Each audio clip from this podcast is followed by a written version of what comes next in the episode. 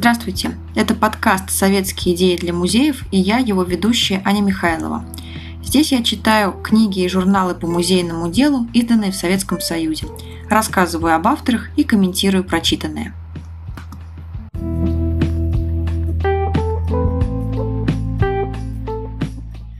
Сегодня знакомимся с книгой «Музейная эстетика и архитектура музеев», это издание научно-исследовательского института культуры, которое было опубликовано в 1972 году.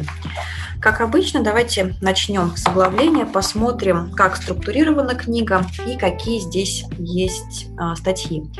Книга состоит из двух разделов. Первый – это архитектурно-художественное решение экспозиции музеев, и здесь описывается опыт конкретных э, экспозиций. Например, Центральный музей вооруженных сил, Смоленский областной краеведческий музей, Музей истории Ленинграда, Ярославский историко-архитектурный музей-заповедник и так далее. А вторая часть – это архитектура и строительство музейных зданий. Книга вышла под редакцией Анны Ивановны Михайловской, с чьими работами мы уже с вами знакомились. И сегодня я хочу прочитать фрагмент из статьи, посвященной Ярославскому историко-архитектурному музею-заповеднику.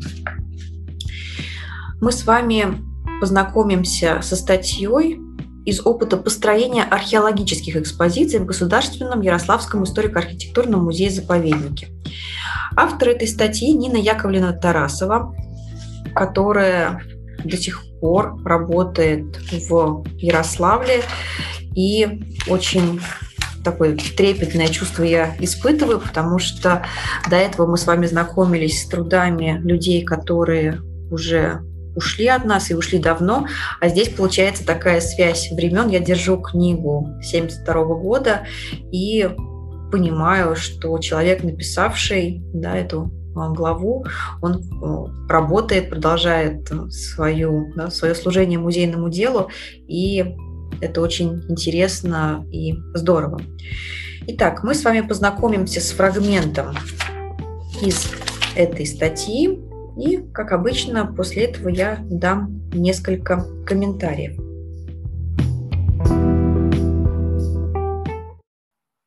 Известно, что главным в экспозиции является содержание, но экспозиция не может быть полноценной, если ее художественному оформлению не придается должного значения.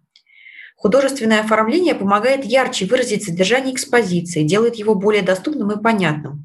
Такую экспозицию посетитель воспринимает быстрее, с меньшей затратой времени и усилий. В художественном решении археологических экспозиций нашего музея были использованы разнообразные приемы.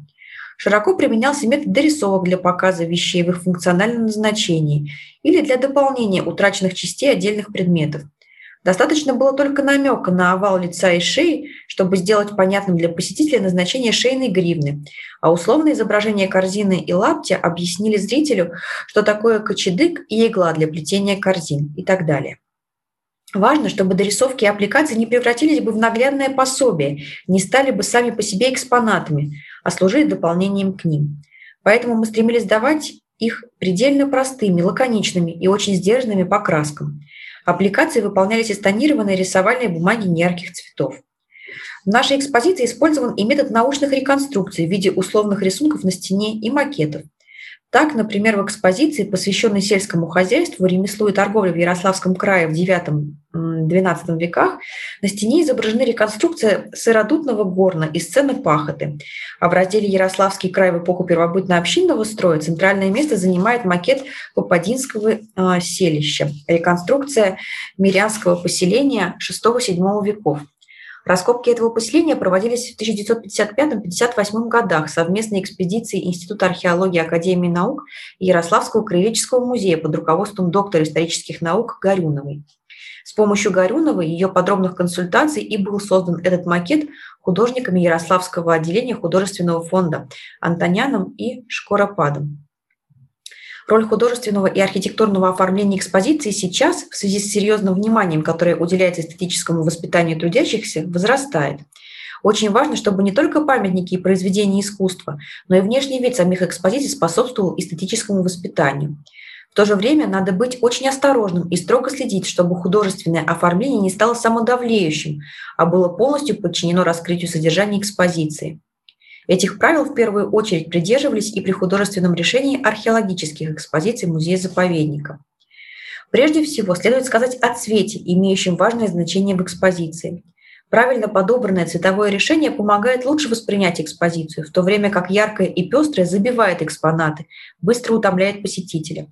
В экспозиции нашего музея окраска стен зала, мебели и фон для экспонатов даны в сдержанных тонах. Преобладающими цветами являются серый, желтый с различными оттенками и черный, являющийся хорошим фоном для изделий из кости и бронзы. Все оборудование, витрины, подставки окрашены в белый цвет. Но наряду с этим введен и ярко-красный цвет там, где это диктовалось содержанием экспозиции. Например, чтобы выделить значение железа, сыгравшего важную роль в истории человечества, макет кирпичной печи, крицы и экспонаты из железа, наконечники стрелы копий, ножи, серпы, пряжки и так далее, помещены на красном фоне. Большую роль в экспозиции играет освещение.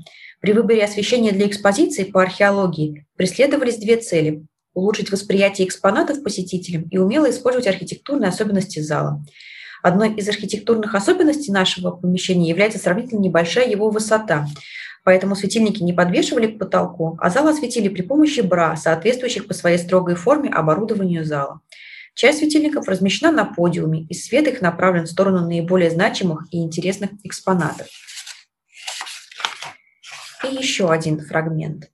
Материальные возможности периферийных музеев очень ограничены, а создание экспозиций, основанных на новых современных принципах оформления, требует, как кажется на первый взгляд, повышенных материальных затрат. Действительно, некоторые, особенно столичные музеи, по-новому оформляя свои экспозиции, используют современные дорогостоящие материалы. Ценные породы дерева, зеркальное стекло, оргстекло, металл. В нашей экспозиции нет дорогостоящих материалов – все оборудование у нас изготовлено из обыкновенного теса и дерева плиты, отделано не ценными породами дерева, а левкасом. Витрины застеклены обычным оконным стеклом. Все это позволило значительно удешевить стоимость оформительских работ. Как уже говорилось выше, ведущая роль в экспозиции принадлежит ее содержанию. Ему должно соответствовать и художественное оформление. Только в этом случае экспозиция будет по-настоящему полноценной. Достижение этой цели возможно при условии совместной творческой работы экспозиционеров и оформителей. Такое содружество у нас было. Это и помогло нам в значительной мере создать по-новому оформленную экспозицию. Конечно, не все в ней абсолютно удачно, но это был первый опыт в экспозиционной работе нашего музея, первая попытка построить экспозицию, следуя современным принципам оформления.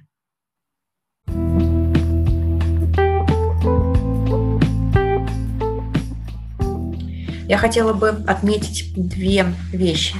Первое – это, конечно, огромное значение внутримузейной коммуникации, когда все отделы работают на общую цель. Они перетягивают, что называется, одеяло на себя и, используя свои навыки и инструменты, вместе создают качественный музейный проект.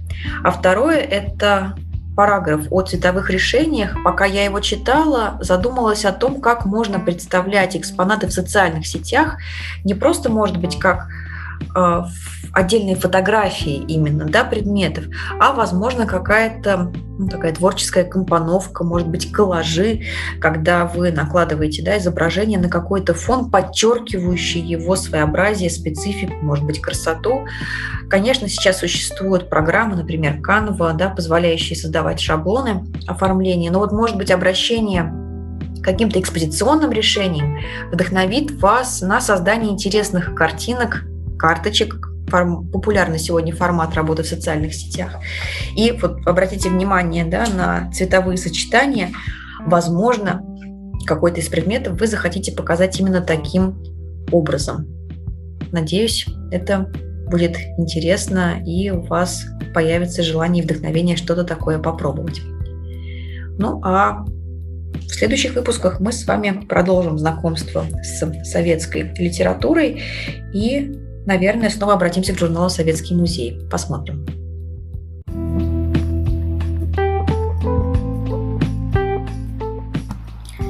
С вами был подкаст «Советские идеи для музеев» и я, его ведущая Аня Михайлова.